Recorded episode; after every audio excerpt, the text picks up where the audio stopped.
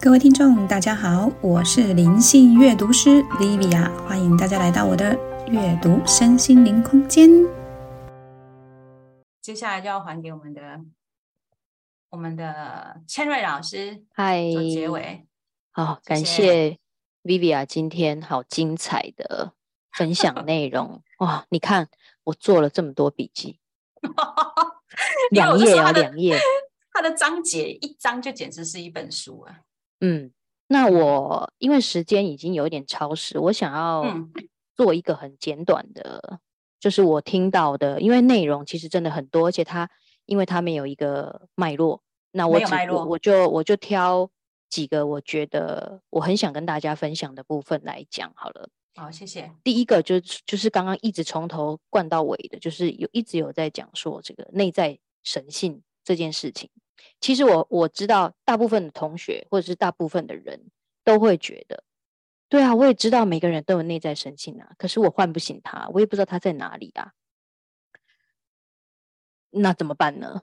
嗯，哦，对对，我也知道，我们大家都有内在神性。那那其实这这个就也跟我们催眠课堂上其实有讲过，为什么你没有办法唤醒你的内在神性？因为你的。潜意识里面有太多的愤怒，太多的悲伤，太多的事件，太多过去的这个那个，可是不满一堆的事情屏障着你，所以你很多事情，你你你想要去碰触的时候，你会先碰到事件嘛？你会先碰到你童年或者是你成长过程当中的一些不开心的事情，那你就被情绪淹没了。当你被情绪淹没，你就碰不到你最内在的自己。就是所谓我们的内在神性，对，所以第一件事情，你要你要能唤醒你的内在神性，你要先能够静下来，你要能够干嘛？你要先能够接受你自己，对，接受已经发生的过去。这是作者一开始讲，你要能够接受你过去的自己。我我我我不懂就不懂嘛，我烂就烂嘛，对我但我接受，我不要跟我自己打架。当你一直打架，你就没有办法再看到你自己的更内在。嗯，对。然后再来就是他，你刚刚最后有讲到一个，就是呃，因为内在神性不好碰触，所以我们可能需要透过一些仪式来做连接。那有一些人他会透过冥想，有些人透过催眠，有些人透过做梦，有些人透过幻想，都都是可行的。那看你自己找到一个你自己的方式。可是这个前提就是你必须要先能够敞开你的心房，你愿意打开你的心门。这跟我们在做个案一对一疗愈的时候，我每一次在面谈的时候，在催眠之前面谈，我们都会跟个案说：现在你的心房开的多大，等一下的疗愈就有多深入，因为这是取决在你自己本人。所以你愿意改变的力量有多大，等一下，呃，就是说你挖挖出来你自己的内在的潜意识就越深。所以所有一切改变的力量，其实是在你自己的手上。就是不是在疗愈师手上，就是你愿意开多大的门，那个疗愈才有办法有多多的深度。这是我整个听下来，我觉得我觉得很想跟大家分享。然后另外还有一个，他说，就刚刚 Vivi 有谈到那个，当你生命只剩下一个月的时候，嗯，我觉得这件事情非常好，大家可以把它记下来。当你很愤怒的时候，你很气一个人的时候，或你对很多事情很。你你百思不得其解，你觉得为什么老天爷要这么对我？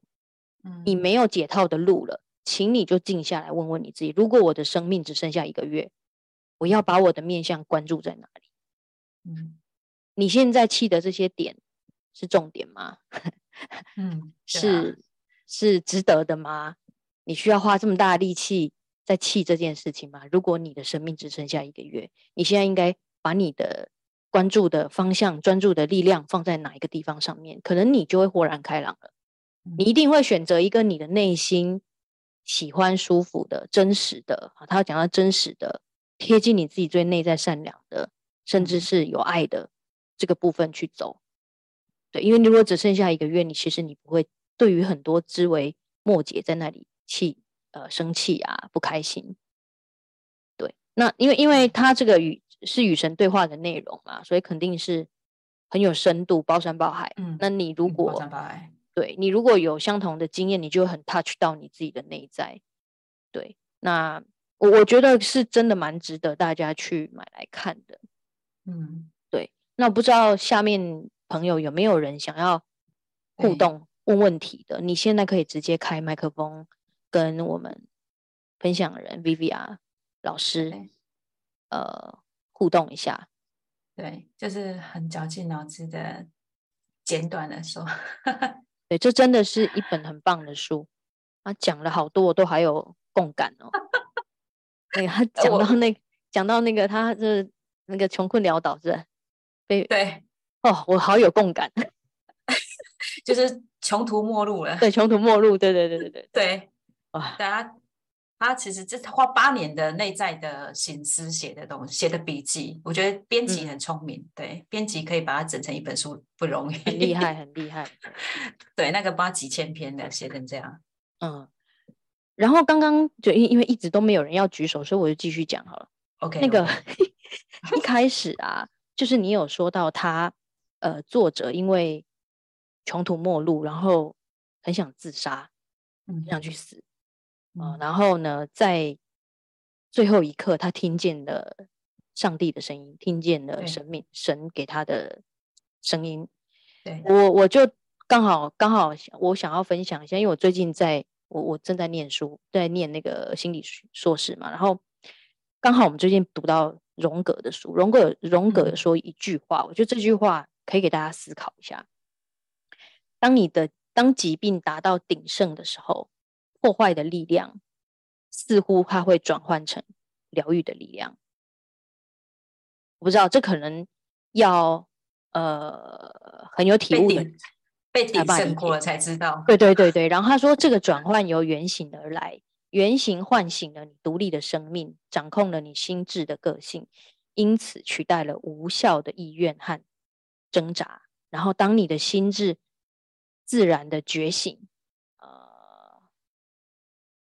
呃，怎么说？这种心智的这种自然活动，就是你会感知到视觉画面或者是内在声音，这就是灵性的最真实、最原始的一个体验。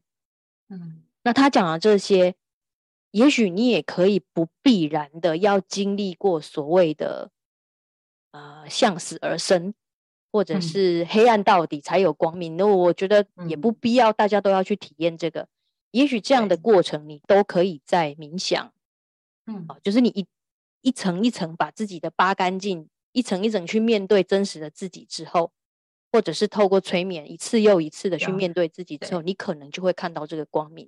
就也不一定要对啊，像作者这么惨才去看到。他有提到啊，催眠是最无害的方式。对对对对，就就是对，真的比较无害，不用不用像我们要穷途末路了，然后。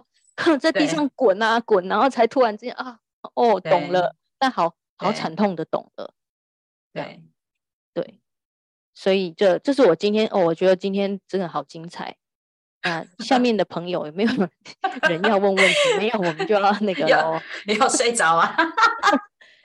没有，大家应该是听了太多资讯了，还在消化中，很炸，对不对？对，OK OK，有要 OK。